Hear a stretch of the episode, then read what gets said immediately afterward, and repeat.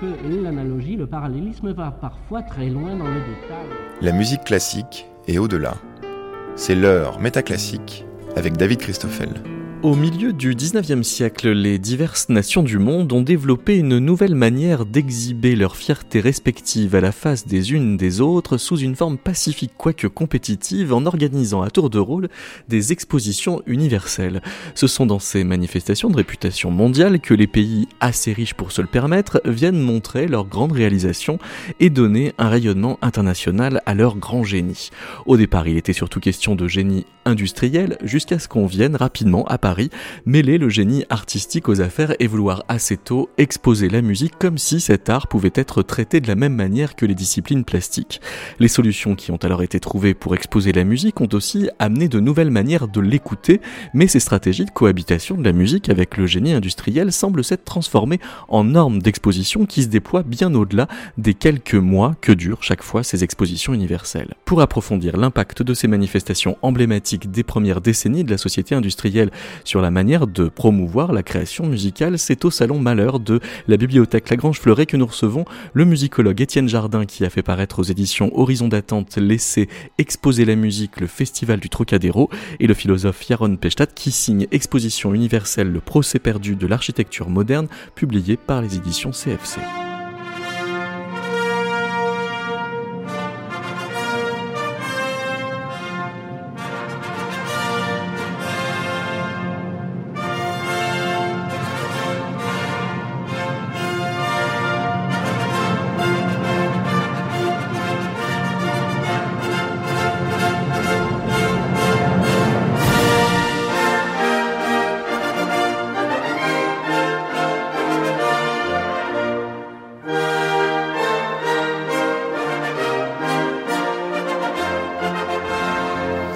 Un extrait de la symphonie funèbre et triomphale d'Hector euh, Berlioz, interprétée par euh, l'Orchestre Philharmonique de Berlin, dirigé par euh, Simon Rattle. C'était à l'occasion du 50e anniversaire de la Philharmonie en octobre 2013. Fallait-il donc un concert de gala pour jouer une œuvre comme celle-ci? Bonjour Étienne Jardin.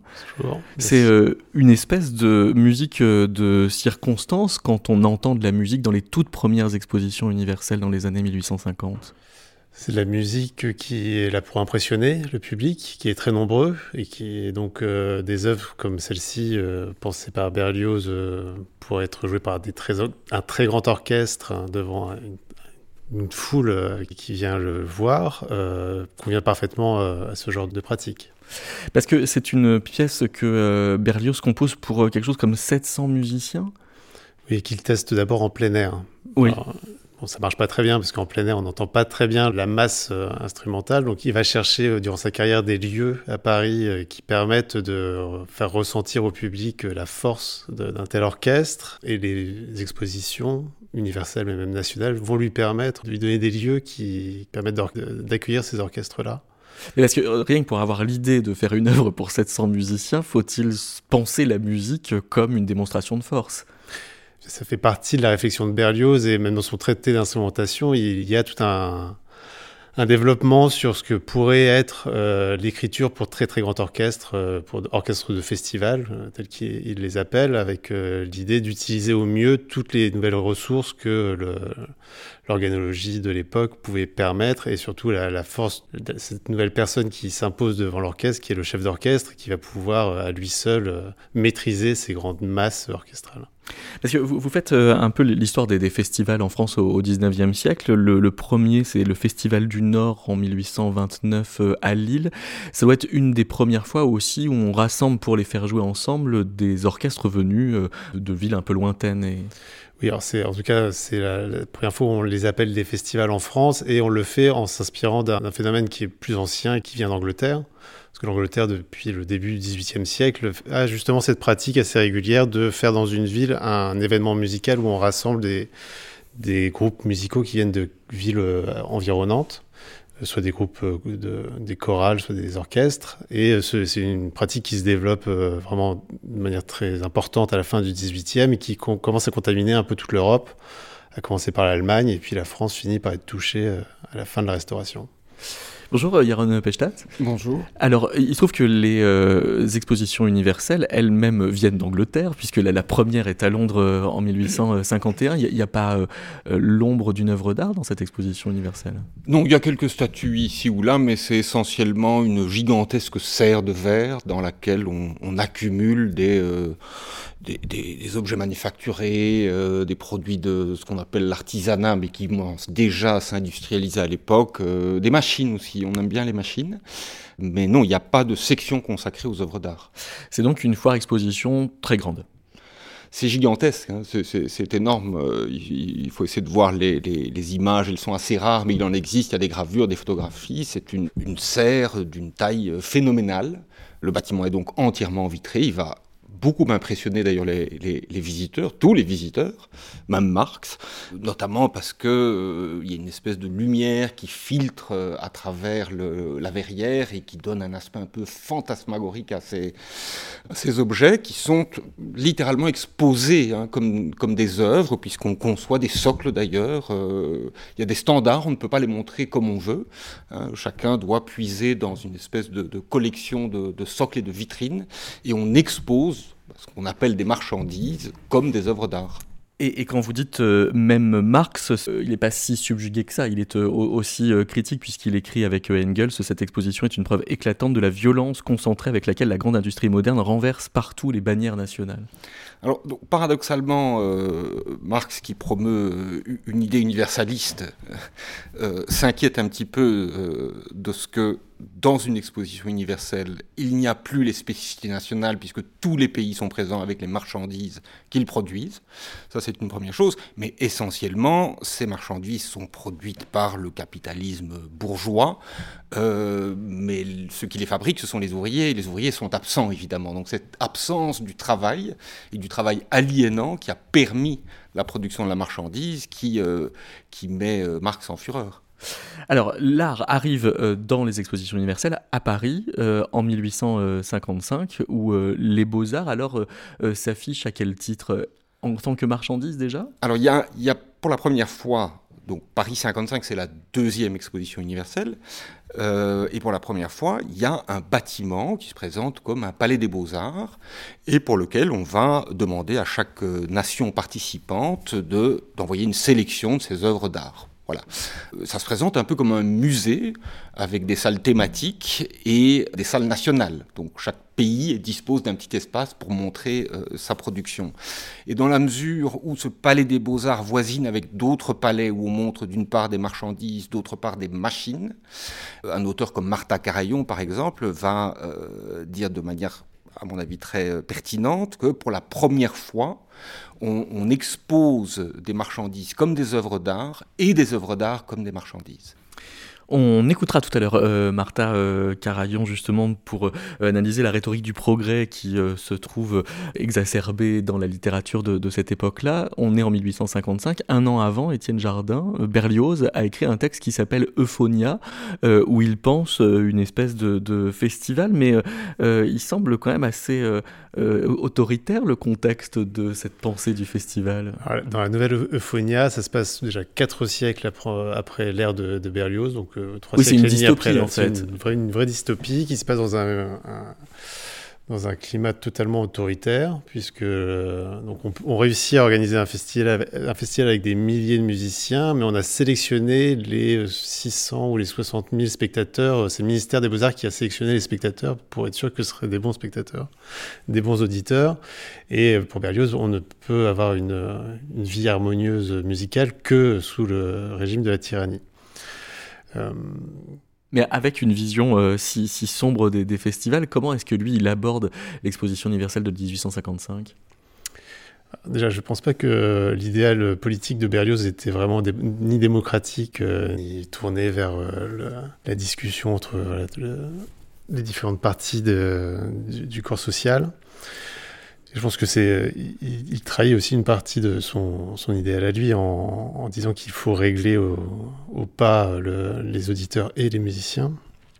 Ça correspond aussi pour lui à un moment de déception de, ses, tests à Paris, de, ce qu'on ce qu'on pourrait être un grand festival, un grand concert avec euh, un orchestre monstre et un, public euh, nombreux. Il s'est rendu compte en 45, quand il en a organisé un à Paris, que ça marchait pas très bien, que le public était là, mais finalement la salle permettait pas d'entendre comme il le souhaitait euh, le concert qu'il a organisé, qu'au niveau financier il s'en sort pas du tout, même s'il a rempli une salle avec plusieurs milliers de personnes. Et donc euh, il imagine un monde dans lequel euh, tout serait possible et tout, tout serait plus facile pour lui.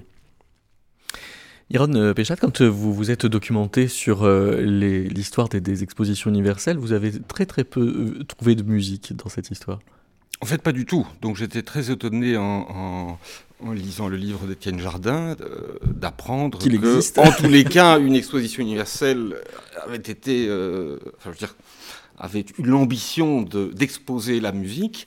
Euh, donc j'ai été revoir euh, dans, ma bibliographie et bon, il existe un ouvrage euh, monumental, très scientifique, fait par des gens très sérieux, qui s'appelle le Dictionnaire des expositions universelles. Et chaque exposition fait l'objet d'un article. Et donc j'ai relu l'article sur cette exposition-là, et ces scientifiques éminents n'ont pas un mot sur le sujet de la musique. Pourtant, je ne l'ai pas inventé, hein.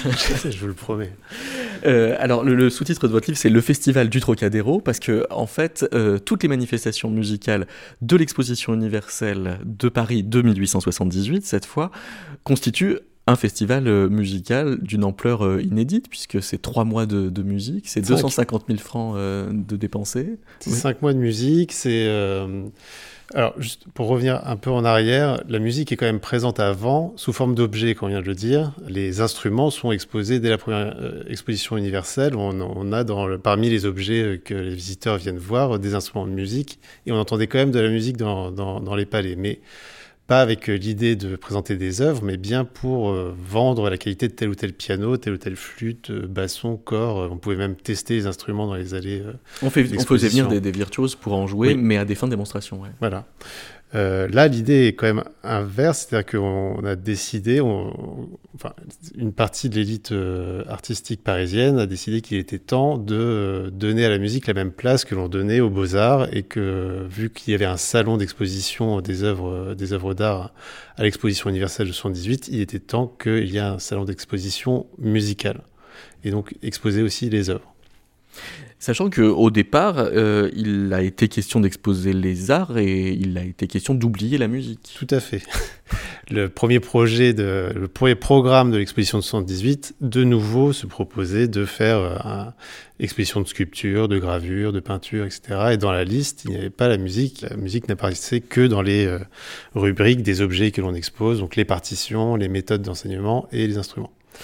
Et alors je disais qu'on a euh, finalement trouvé 250 000 francs pour euh, payer euh, ces, prestations musicales. C'est un budget qui vient pas du ministère de l'instruction publique et des beaux-arts, mais qui vient de l'agriculture et du bah, commerce. qui, est le, qui fait partie du budget un peu prévu pour les festivités dans le budget général de l'exposition universelle, qui est effectivement un budget du ministère du commerce et de l'agriculture on utilise cet argent. Il y a aussi une partie du budget qu'il faut compter, qui est celui utilisé pour construire la salle dans lequel va avoir lieu ce festival. Euh, parce que une des des grands intérêts aussi de cette série de concerts, c'est qu'il advient après la construction d'une salle sur le, lieu d'exposition de, universelle de 78, qui est le Palais du Trocadéro, salle qui a depuis euh, disparu, rasée euh, dans les années 1930 qui est maintenant l'esplanade du Trocadéro, mais donc il y a quand même une salle de 4700 places qui a été construite exprès pour l'exposition universelle et pour ce festival de musique, et qui a été inauguré euh,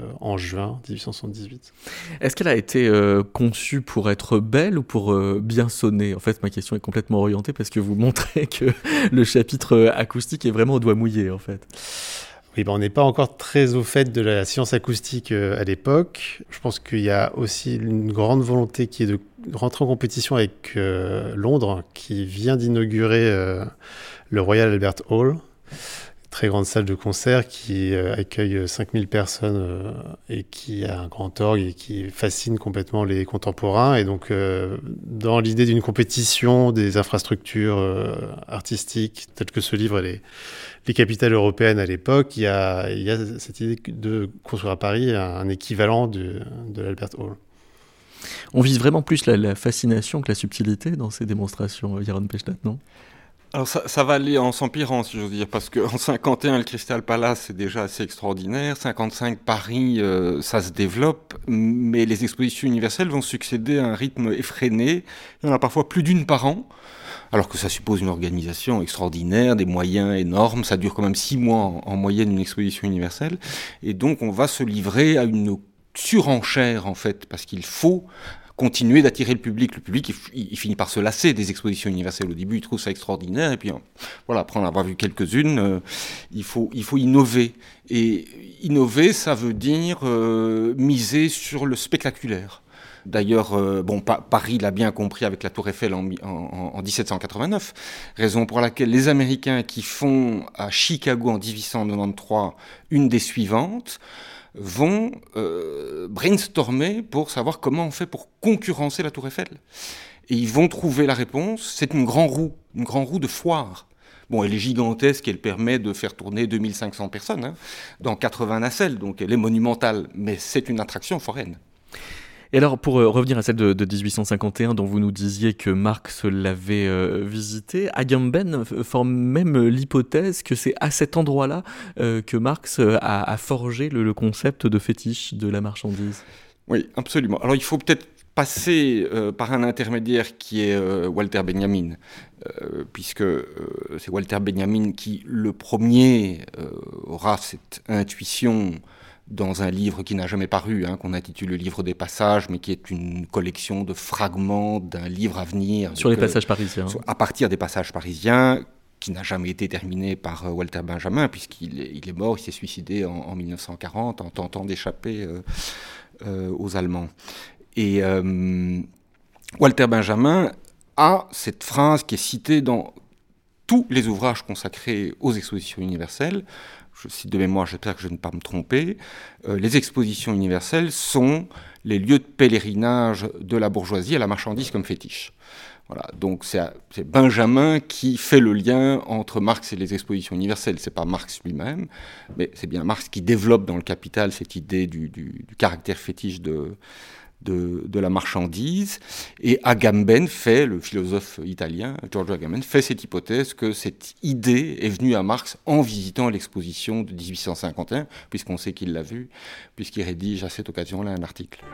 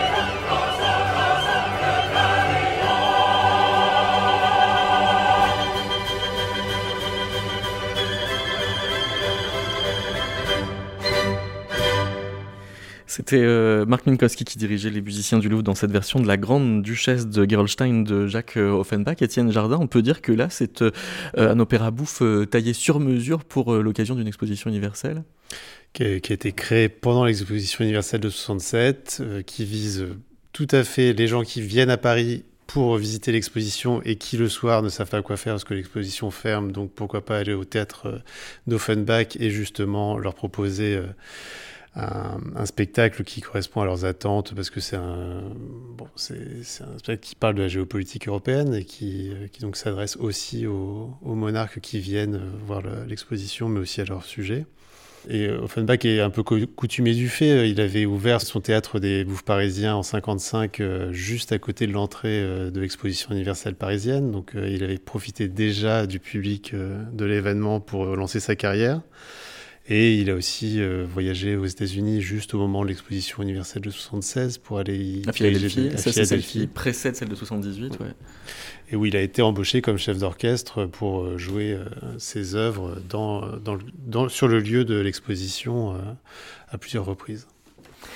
Est-ce qu'on peut dire que les expositions euh, universelles ont euh, un peu changé le, système des genres musicaux? Parce que si on prend les 250 000 francs euh, dont je parlais tout à l'heure, ils sont répartis de façon très égale entre la musique contemporaine, comme on disait déjà, à hauteur de 78 000 francs.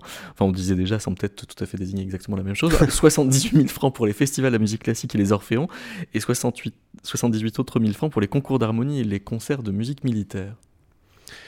Alors c'est le projet initial qui a été un tout petit peu changé entre temps. L'idée était au, départ de donner beaucoup, euh, autant d'argent aux amateurs qu'aux professionnels et d'essayer de, de comment dire, donner euh, de la visibilité aux, créateurs euh, français de l'époque, ce qui était une demande forte hein, du milieu musical parisien mais ne pas réserver cet argent que aux professionnels et donner une visibilité aussi aux groupes amateurs qui y avait partout en France.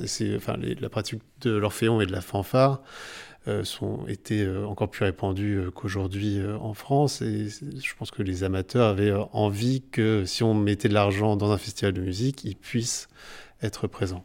Parce que cette tripartition-là, elle vient euh, d'un rapport de l'été 1877, donc euh, pile un an avant, et surtout du directeur d'exposition universelle qui s'appelait Jean-Baptiste Krantz, euh, alors qu'il va ensuite être doublé par un certain Ennett Slepin qui va prendre un peu en main ce qui va se passer de musical dans cette expo. C'est que Krantz donne un peu le cadre général dans lequel il veut que l'exposition advienne, mais ensuite il nomme une commission qui va réfléchir, euh, qui donne le budget et puis euh, organisez-moi des concerts.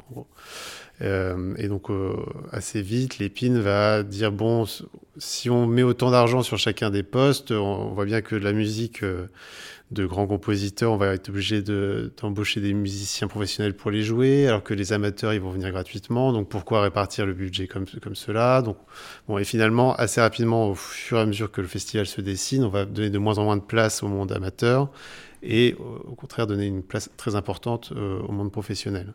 Mais aussi parce que ce Ernest euh, Lépine euh, défend une haute musique. Il a des phrases comme L'as de chercher dans les hautes régions de l'art des succès et des ressources impossibles. Les artistes descendent échelon par échelon jusqu'aux régions les plus vulgaires et ils espèrent être plus heureux. Il se fait une espèce de d'attaquant de toute petite musique il parle aussi hein, dans un moment qui est très particulier euh, dans le Paris des années 70, qui est le Paris après la Commune, après la défaite de Sedan, euh, euh, encore sous l'ordre moral, où en même temps on, a le sentiment d'avoir perdu la guerre parce qu'on était trop en train de s'amuser sous le Second Empire et qu'il est temps d'être un peu sérieux et de revenir aux choses essentielles pour que la nation brille de nouveau. Et donc son, discours est aussi fait pour flatter le, politique qui va lui apporter, euh, l'argent et, la possibilité de faire le festival dont il rêve. Euh, Ernest Lépine, il est aussi euh, par ailleurs librettiste et compositeur d'opérettes au moment où il, parle de ses contemporains qui vont dans le caniveau pour... Euh, Peut-être qu'il a une vision très haute de l'opérette bah, A priori, en lisant tous ces textes, pas totalement. Enfin, il, il oppose quand même clairement la bonne musique qui serait la musique euh, symphonique, l'oratorio, les messes, euh, qu'il est temps de composer en France pour lutter à armes égales avec l'Allemagne, plutôt que de rester dans la mouvance d'Offenbach ou Hervé et de, de, faire la musique de divertissement qui remplit les poches de, de leurs compositeurs, mais qui ne valorise pas la nation qui les abrite. Mais vous, ouvrez votre livre Exposé à la musique euh, précisément par euh, le fait que si on a pu donner autant de place à la musique euh, dans cette exposition universelle, c'est donc qu'on donnait aussi un poids diplomatique important à cette musique. Et en regardant l'iconographie qui est mobilisée avec une, une fresque pour décorer la, salle des fêtes de l'ancien palais du Trocadéro où se dérouleront tous ces concerts, on, on héroïse euh, l'harmonie pour justement porter la, paix des peuples et donc on donne une fonction politique à la musique très forte. Oui, et puis oh, c'est le, titre de la fresque, c'est même la France sous les traits de l'harmonie. Donc on, l'héroïse, mais même euh, la musique et la France. Euh, pour, on fusionne les allégories, ouais, ouais. Ce qui est quand même assez exceptionnel dans, dans l'iconographie musicale. Et cette France est entourée de toutes les nations qui viennent. Alors là, on ne la voit pas sur cette reproduction, mais c'est qu'on on a quelques, quelques témoignages de cette fresque où euh, de très nombreuses nations euh, symbolisées par des personnages viennent euh, vers cette, harmonie pour présenter leurs produits manufacturés. Et, donc le, centre, c'est bien, c'est bien cet aspect musical en 78. Et Yaron Pechtat, on, le sent ça dans, les autres rayons de l'exposition universelle, cette volonté de faire la paix entre les peuples alors qu'on n'arrête pas de les mettre en concurrence? Ah oui, oui, non, mais c'est-à-dire que euh, dès, la première, euh, qui s'y a à Londres, si mes souvenirs sont bons, la reine Victoria, euh, parce que c'est son mari, le prince consort, qui est l'organisateur. Hein, donc la reine Victoria fait une visite et elle, elle, tient un journal, elle est très jeune à l'époque. Et elle parle de l'exposition de Londres comme un festival de paix. Et, et c'est quelque chose qui va apparaître comme un fil conducteur alors c'est, comme disent les Anglais, du wishful thinking, parce que euh, même, même avant l'imminence d'une guerre que tout le monde pressent, euh, que ce soit euh, franco-allemande ou autre, on continue à dire que c'est un festival de paix. Et d'ailleurs, après la, la, Seconde Guerre mondiale, on va continuer, puisque en 58, à Bruxelles, euh, se tient la première exposition universelle dont l'objectif est la paix dans le monde. On, sort de la Seconde Guerre mondiale. Hein. Euh, donc ça a toujours été un objectif des expositions universelles qui n'a pas empêché euh, les Allemands d'exposer la, Grande Bertha, enfin le, gigantesque canon, quelques années après, avant la, avant, avant la guerre avec la France. mais c'est effectivement un fil conducteur. Mais il se trouve qu'il y a parfois des cosmopolitismes un peu tronqués.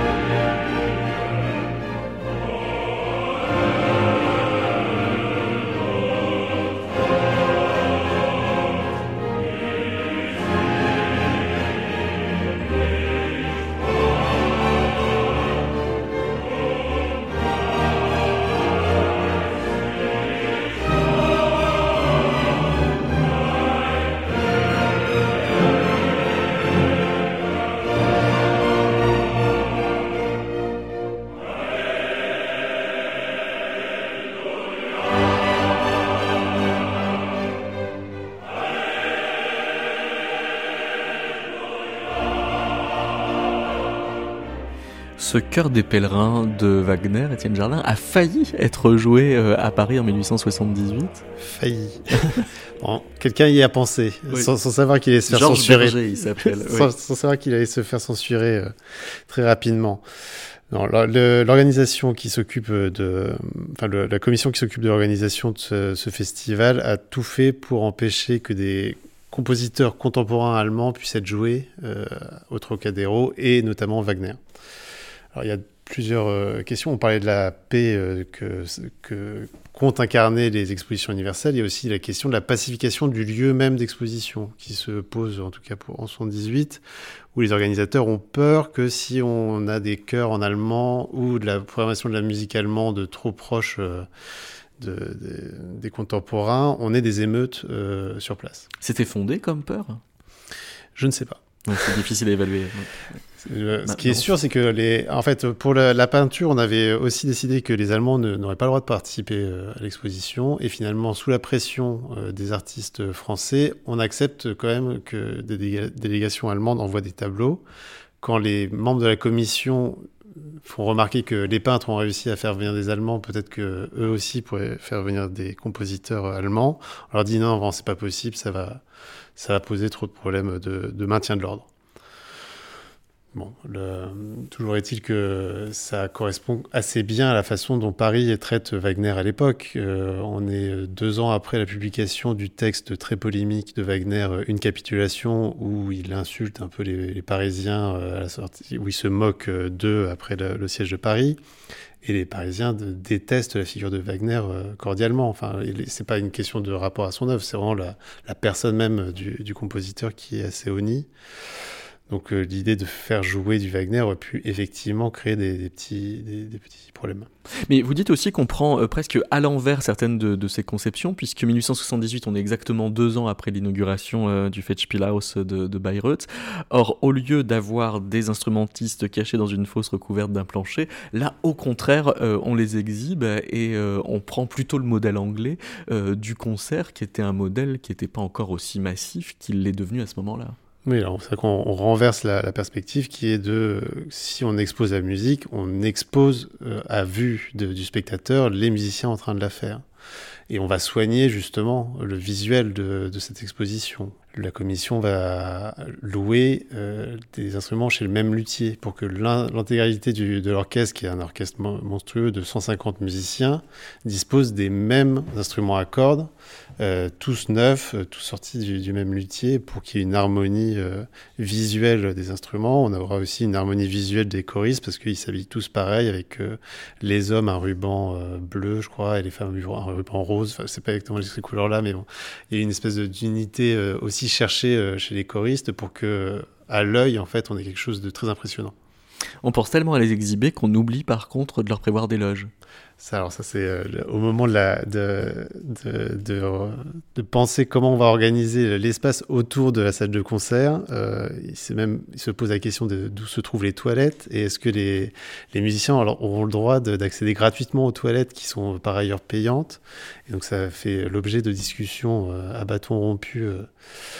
Dans la commission parce qu'il y a quand même des questions très pratiques de comment on gère euh, à la fois un, chœur de 300 personnes plus un orchestre de 250 euh, qui va répéter euh, plusieurs fois dans la semaine puis donner un concert sans avoir vraiment de lieu pour se changer, pour même poser les instruments.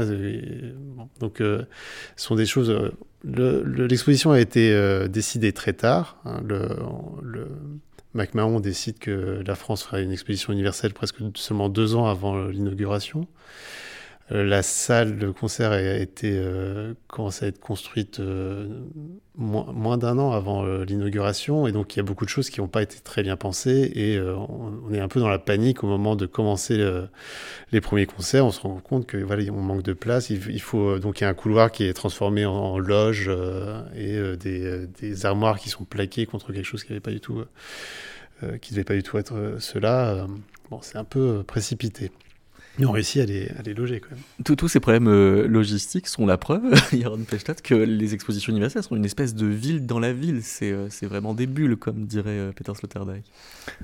Ah, elles, sont de plus en plus grandes, hein. elles occupent des espaces de plus en plus importants. Euh, vers la fin du 19e siècle, on, parvient dans une exposition universelle à reconstituer des villages, par exemple. Hein. Alors il y a une grande mode épouvantable euh, qui est la mode des villages indigènes, mais enfin il faut imaginer qu'on reconstitue un village suisse, un village chinois, euh, un village, Et on dit village du africain, subsaharien, on reproduit des, des, des monuments.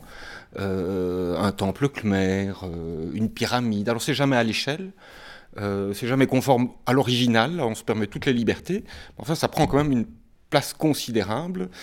Et pour que tout cela tienne, on va, à un moment donné, penser à l'urbanisme des expositions universelles qui vont ressembler à des, à des petites villes en fait, avec euh, des places, des monuments, des jardins où les gens peuvent se, promener, se délasser, des rues, voilà, tout ça est structuré un peu comme une ville. Mais je, citais Sloterdijk parce que précisément, lui, il dit qu'il y a une grande différence euh, entre le Crystal Palace de l'exposition universelle de, Londres et les passages parisiens euh, commentés par euh, Benjamin, précisément parce que les passages, on en sort, on y rentre, mais pour en sortir ensuite, alors que ce, Crystal Palace ou les, autres villages d'exposition universelle sont comme des, des, mondes clos qui ont vocation à absorber le reste du monde en quelque sorte. Oui, c'est-à-dire Sloterdijk prend les expositions universelles euh, comme la figure de ce qu'il appelle le, monde clos du capitalisme intégral. Euh, alors il faut, on peut se représenter le passage parisien, on voit, on voit ce que c'est, euh, par comparaison au Crystal Palace. Dans les deux cas, on expose des marchandises sous une verrière. Alors évidemment, le Crystal Palace, c'est beaucoup, beaucoup, beaucoup plus grand. Et Sloterdijk, évidemment, en point de mire, bah, certains grands équipements commerciaux que nous connaissons aujourd'hui, même si nous ne les fréquentons pas, qui sont les, grands magasins, les supermarchés, et particulièrement les, les malls à l'américaine, qui sont également des lieux d'exposition de marchandises sous une verrière. Mais ce sont des mondes clos. Euh, tout le monde ne peut pas y circuler et on peut y circuler éventuellement, mais sans avoir le moyen d'acheter euh, quoi que ce soit. Donc on, est spectateur. Et ces, ces, centres commerciaux sont un peu la figure de ce qu'il appelle le capitalisme intégral, c'est-à-dire un monde euh, fermé sur lui-même, pseudo-transparent, euh, qui absorbe euh, tout ce qui relève de la production et de la consommation, mais en excluant en réalité une partie du monde, c'est-à-dire ceux qui produisent, mais qui n'ont pas accès à la marchandise, parce qu'ils n'en ont pas les moyens, ou simplement parce qu'ils produisent euh, dans des pays lointains, et qui sont les victimes directes de ce capitalisme intégral. Alors, est-ce que justement, on pourrait pas euh, appliquer ce que, vient de, dire Yaron à euh, ce qu'on fait du répertoire musical, au sens où on semble à ce moment-là le mettre un peu sous cloche euh, dans la façon dont on va remobiliser le répertoire du passé et convoquer certaines partitions qui, sur le papier, peuvent être très étonnantes. Je pense par exemple à certains concerts de musique religieuse, mais qui sont, pour la première fois, j'ai l'impression dans l'histoire de la musique, appelés à être écoutés de façon complètement laïque. Simplement euh, pour leur statut patrimonial. Les concerts de l'école Niederbeyer qui, qui ont lieu, ouais. qui sont une particularité hein, dans, le, dans le festival en question, parce que le, les organisateurs laissent la possibilité à certaines institutions de venir faire un peu le, concert qu'elles souhaitent si, à partir du moment où elles remplissent telle ou telle condition. Et donc l'école Niedermeyer qui fait un peu la, qui prolonge ce que Choron avait fait un peu dans les années 1820 à Paris déjà, le, le fait de de renverser un peu la perspective qu'on a sur la musique religieuse, de la sortir de l'Église pour la, présenter comme un modèle, alors musique religieuse ancienne, comme un modèle à, suivre et euh, un modèle formel alors oui c'est ça. Et une sorte de mise en musée de, ce répertoire, donc de, plus le, le, concevoir comme un répertoire de culte, mais vraiment euh, quelque chose qu'on va regarder comme une œuvre d'art euh, à part entière et surtout un modèle pour pour l'avenir.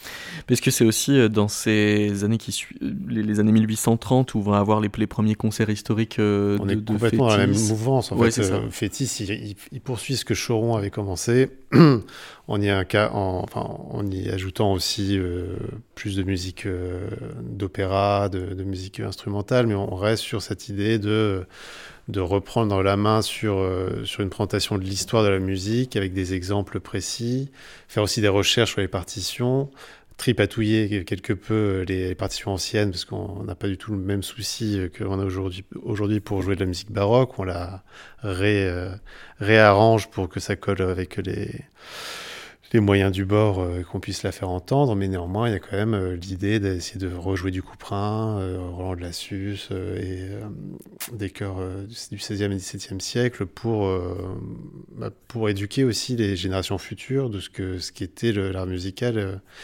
là, il y a vraiment une rupture dans, ce début du XIXe parce que pendant la Révolution et l'Empire, la musique qu'on entend à Paris, c'est que la musique contemporaine. Il n'y a pratiquement pas de musique ancienne on ne joue presque jamais des musiciens morts ou ils sont morts 5 ou 10 ans euh, avant, mais rarement plus. Là, on va commencer à, prendre conscience qu'il y a une histoire de la musique. C'est aussi le, milieu du 19e sera aussi le moment de la redécouverte de Bach, euh, qui va aussi dans ce, dans ce sens et qui, en 78, prend toute son importance. C'est aussi à ce moment-là, en 1837, que euh, Moscheles lance des auditions de, de clavecin avec, soit aussi une première dans l'histoire de la musique, l'idée de jouer des répertoires anciens, mais sur des instruments anciens. C'est ça. On commence juste à ce moment-là à se préoccuper aussi des instruments sur lesquels on va jouer la musique ancienne, parce que sinon, jouer sur du piano des morceaux pour clavecin, ça n'avait pas l'air de poser de problème à grand monde.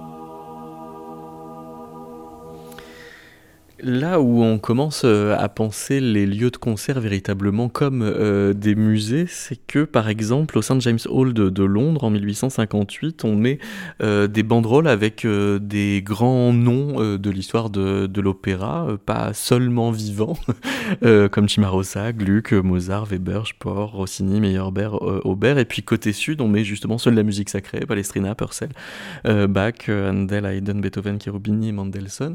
et ça, c'est une mode qui qui va arriver euh, à Paris à l'identique quand on fait le Palais Garnier en 1875 et puis quand on fait aussi euh, cette salle de, concert pour le Festival du Trocadéro en 1878. Oui, et puis c'est des pratiques qui sont quand même, euh, moi qui me fascinent complètement parce que la salle de concert, normalement, c'est pas forcément une salle qui est, enfin, en tout cas au 19e, au milieu du 19e, c'est pas une salle qui est que destinée au concert.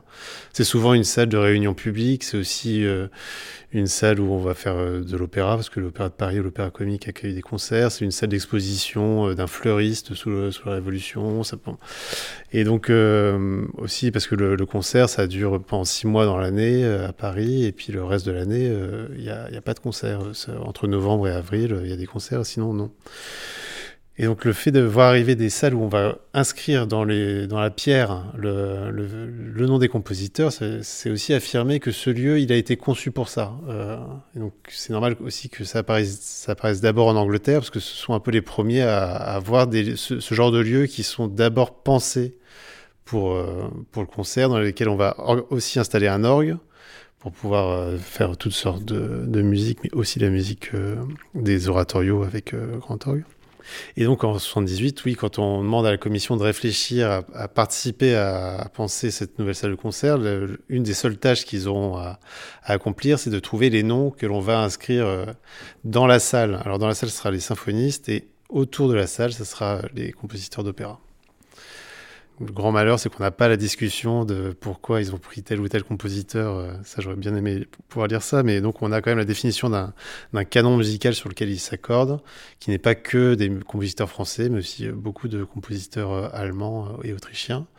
Donc plutôt quelque chose qui, qui est une célébration du premier romantisme européen. Quand euh, Baudelaire euh, commence euh, à écrire pour dire que l'art n'a rien à voir avec les histoires de, progrès, c'est justement en réplique à l'exposition universelle de, de 55 Oui, c'est suite à sa visite de l'expo de 55 dans laquelle il, parle, je, cite, mais en lisant pour ne pas me tromper parce que l'expression est très drôle, il, parle des disciples des philosophes de la vapeur et des allumettes chimiques. Et, en fait, il ne souscrit pas à l'idée même qu'on puisse montrer des œuvres d'art dans une exposition universelle, parce que s'il y a bien un fil conducteur de toutes les expositions universelles, c'est que ce sont des expositions euh, qui mettent en scène le progrès, le progrès technique, le progrès industriel, pardon, tous les pays sont invités à montrer ce que ce progrès technique et industriel leur a permis de faire de mieux, de plus beau, de plus grandiose, de plus impressionnant. Euh, et Baudelaire pose la question, mais qu'est-ce que les œuvres d'art viennent faire dans une exposition universelle? Il n'y a pas de progrès en art. Euh, l'art, c'est une réinvention permanente, il n'y a pas une continuité, il n'y a pas une évolution, on ne va pas vers un mieux dans le domaine des arts. Et donc, il a ce propos très, très ironique, effectivement, dans un article qui paraît en revue après sa visite de l'Expo 55, euh, de 1855, où il dit Mais l'art n'a rien à faire dans une exposition universelle. Et donc, euh, si on en arrive à le penser, c'est parce qu'il y a une artialisation de euh, l'industrie qui vient faire peser cette idée euh, sur, sur l'art. Martha Carayon dit les locomotives de la galerie des machines voisinent avec les tableaux de Ingres et de Lacroix. Je propose d'écouter les trois premières minutes d'une intervention de Martha Carayon qui s'intitule Ironie et grandiloquence du progrès. Le premier constat, c'est celui d'un immobilisme argumentatif. Des Saint-Simoniens à Zola, de Gautier à Villiers de l'Isle-Adam, les discours sur le progrès des écrivains s'organisent en bataille rangée qui rythme le siècle et qui ressasse un nombre somme toute restreint d'arguments autour d'une polémique esthétique et sociale partisans et détracteurs du progrès. Et à ce débat sur le progrès va s'ajouter une polémique sur la collaboration des arts et de la littérature avec les sciences et l'industrie. Partisans et détracteurs du progrès donc produisent et entretiennent à travers le siècle des invariants arguments qui deviennent dès les années 1830 des stéréotypes, avec à la clé une bipartition des postures idéologiques et esthétiques.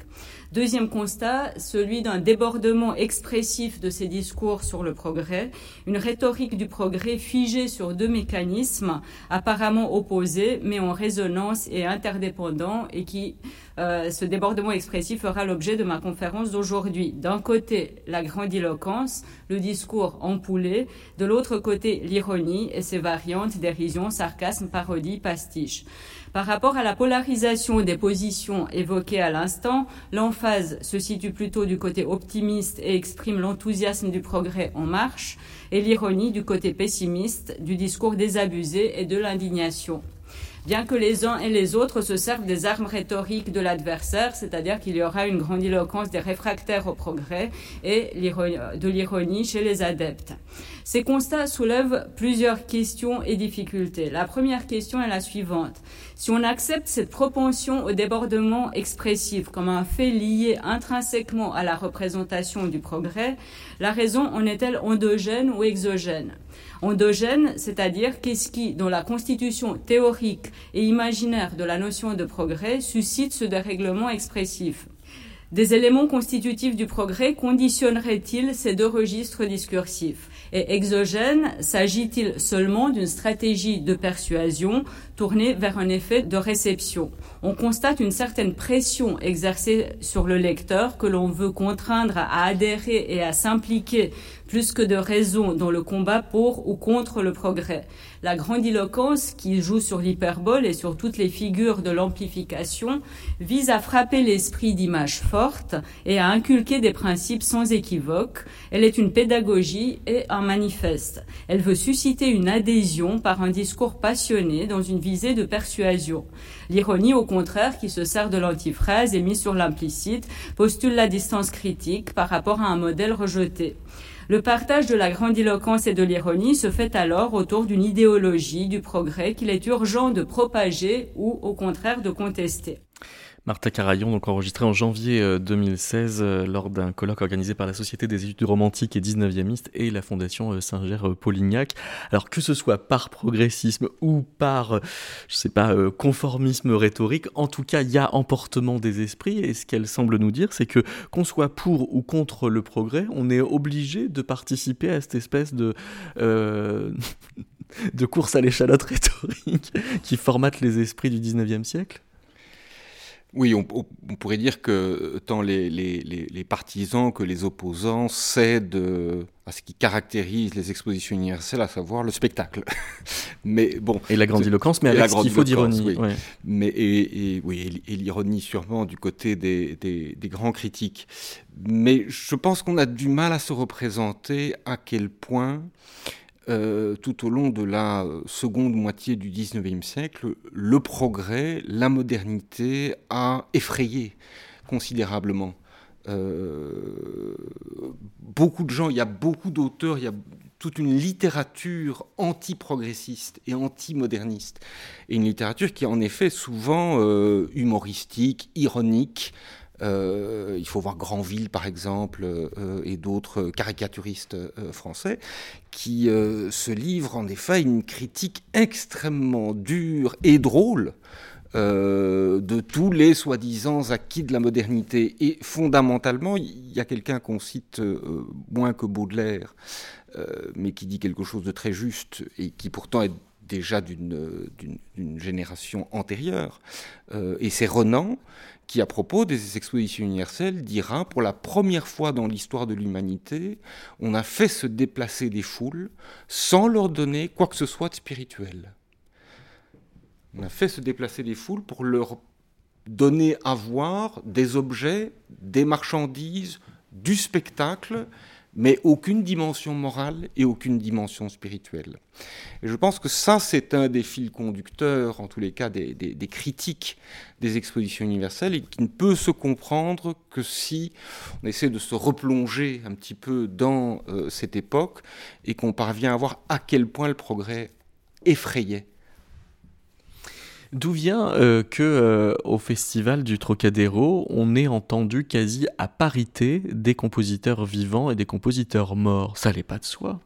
Ça n'allait pas de soi. Il a fallu pondérer toute la. Alors toute la programmation a été, en tout cas pour les concerts officiels, euh, a été pensée en amont par un groupe d'une vingtaine de personnes qui étaient aux trois quarts composés par des compositeurs français, Gounod, Massenet, Théodore Dubois, etc et qui a pensé à la composition de chacun des, programmes. Donc, euh, qui a d'abord, euh, qui s'est dit euh, sur tant de, de compositeurs qu'il est possible de programmer avec 10 grands concerts symphoniques et puis 16 concerts de musique de chambre, on va prendre seulement 10 compositeurs morts et euh, les, euh, le reste de compositeurs vivants.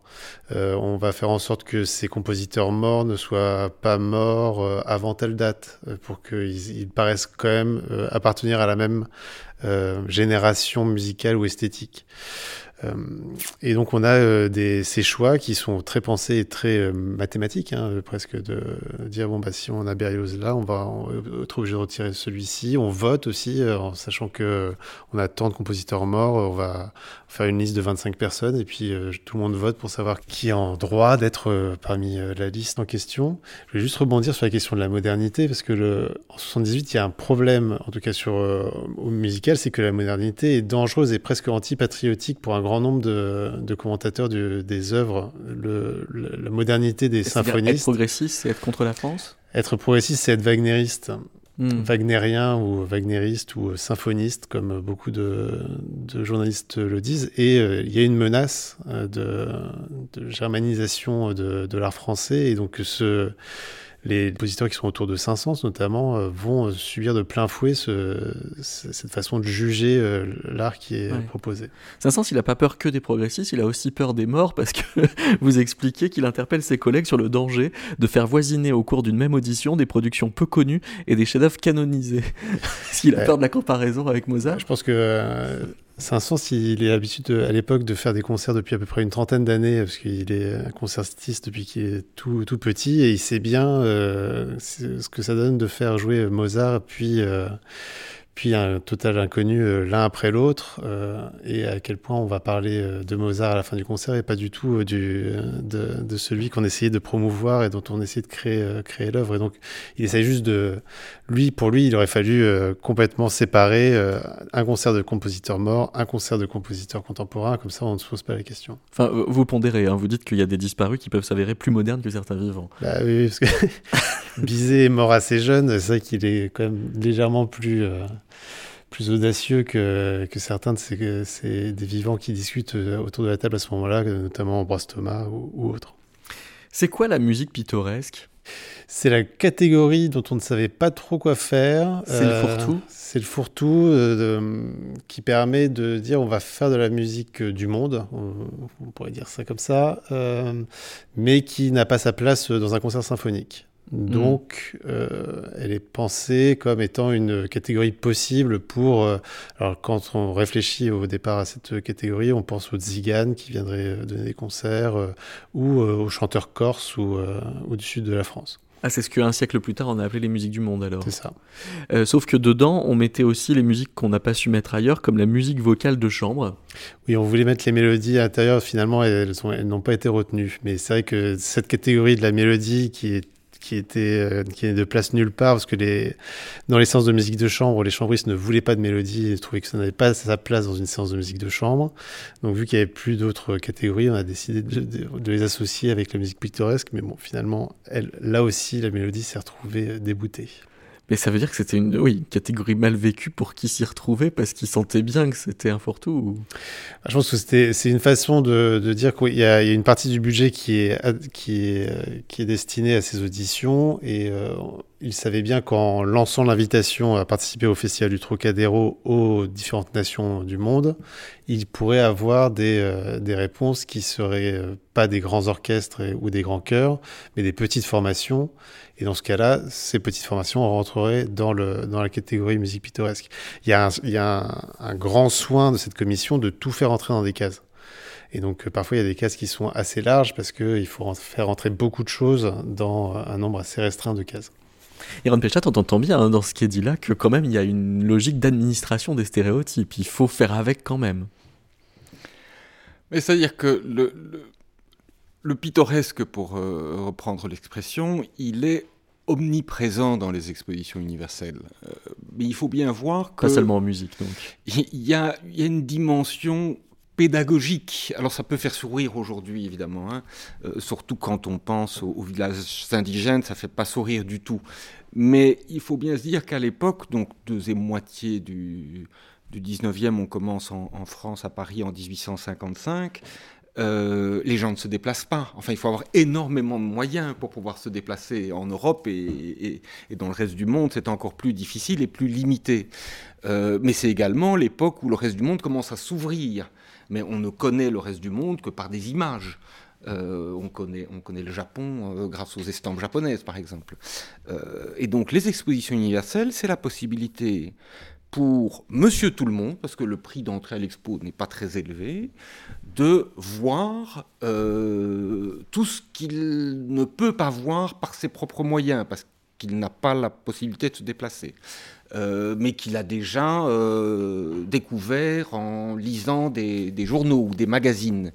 Et il y a un très bon exemple euh, qui est ce, jeune apprenti serrurier qui s'appelle Paul Poineau, il a 17 ans, il décide d'aller à l'exposition de 1889. Il n'a pas de quoi faire le voyage en train, il le fait à pied et il tient un journal. il continue de tenir le journal quand il arrive à Paris. Et tous les merveilles. Euh, mais c'est vrai que de notre point de vue, on a du mal à comprendre cet émerveillement parce qu'il n'y a aucune dimension critique. Si vous permettez, je, je, je oui. lis le petit extrait que je, je cite dans, dans le livre. Hein, donc Paul Poineau, jeune apprenti serrurier, il a 17 ans. Euh, il est arrivé à Paris. Je descends chez mon logeur et lui demande une brosse. Je nettoie mes souliers. J'achète pour 4 sous de pain et 3 de fromage. Ainsi muni, j'entre à l'exposition moyennant un ticket à 50 centimes. Je n'énumérerai pas tout ce que je vois car je n'aurai jamais fini. En général, tout est merveilleux et admirable. J'enfile l'exposition des vins de champagne, où je vois le foudre qui contient 80 000 litres, puis des millions de bouteilles entassées de toute manière. De là, je pars près des pavillons de la Belgique, de la Finlande, de l'Algérie, de la Suisse. J'entre partout, je vois le monde entier. C'est toujours de plus en plus beau. Je suis les galeries de l'agriculture et j'en aurais pour trop longtemps à énumérer si je voulais le faire. Je marche dans la direction de l'esplanade des Invalides et je découvre les villages des indigènes. Bon, et alors son passage sur les villages des indigènes était épouvantable, mais voilà, il faut essayer de se, représenter ce jeune Paul Poineau. Donc, je découvre les, villages des indigènes. Ils sont campés comme chez eux. Ils ont leurs cases, leurs bêtes, leurs outils. Ils travaillent sans faire attention aux étrangers. C'est quelque chose de bizarre qui mérite de se déranger de 260 km pour le voir. Et c'est extrait de votre livre Exposition universelle Iron Pestad, publié par les éditions CFC. Merci mm, à Étienne Jardin également. Exposer la musique et le festival du Trocadéro aux éditions euh, euh, Horizon d'attente peut être complété par une base de données qu'on trouve sur 2z.org, euh, où on trouve tous les programmes de concerts de toute l'exposition universelle. Avec des renvois vers les articles de presse qui parlent de ces, de ces concerts, si on veut poursuivre la lecture dans la presse de l'époque. Merci beaucoup. C'est grâce euh, à cette base de données que l'on sait que le 1er juillet 1878, comme quoi l'exotisme pouvait être euh, pas très loin, on avait donné un concert d'espagnolade sous l'étiquette euh, musique pittoresque, dont voici une des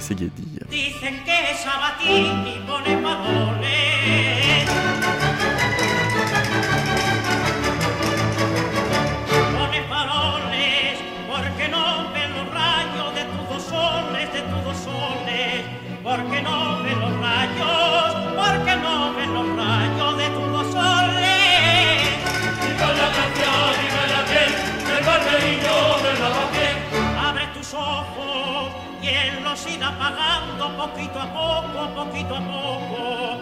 Él los irá pagando, él los irá pagando poquito a poco, poquito a poco.